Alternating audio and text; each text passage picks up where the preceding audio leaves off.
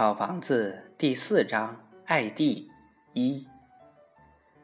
油麻地小学四周环水，很独立的样子。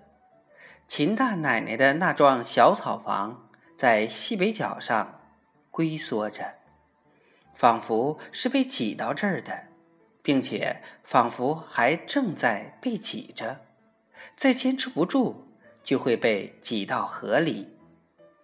这幢小草房是油麻地小学最矮的草房，样子很寒碜，简直是个坠流，是个污点，破坏了油麻地小学的和谐与那番好格调。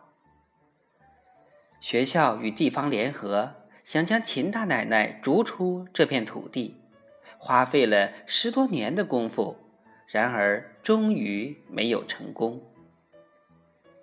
秦大奶奶坚决地认为，这片土地是属于她的。也许确实是属于她的。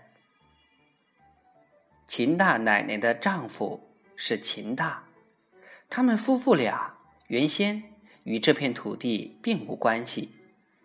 他们是在一九四八年年初才买下了这片土地的。为买这片土地。这对夫妇用了几十年的时间，在这几十年里，他们没有白天与黑夜，没有阴天与晴日，没有炎热与寒冷。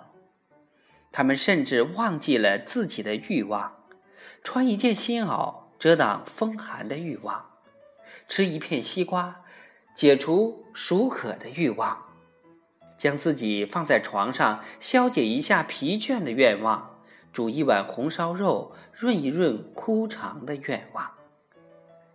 他们对痛苦变得麻木起来，镰刀割破了手指，鲜血一路滴在草上，不知道疼。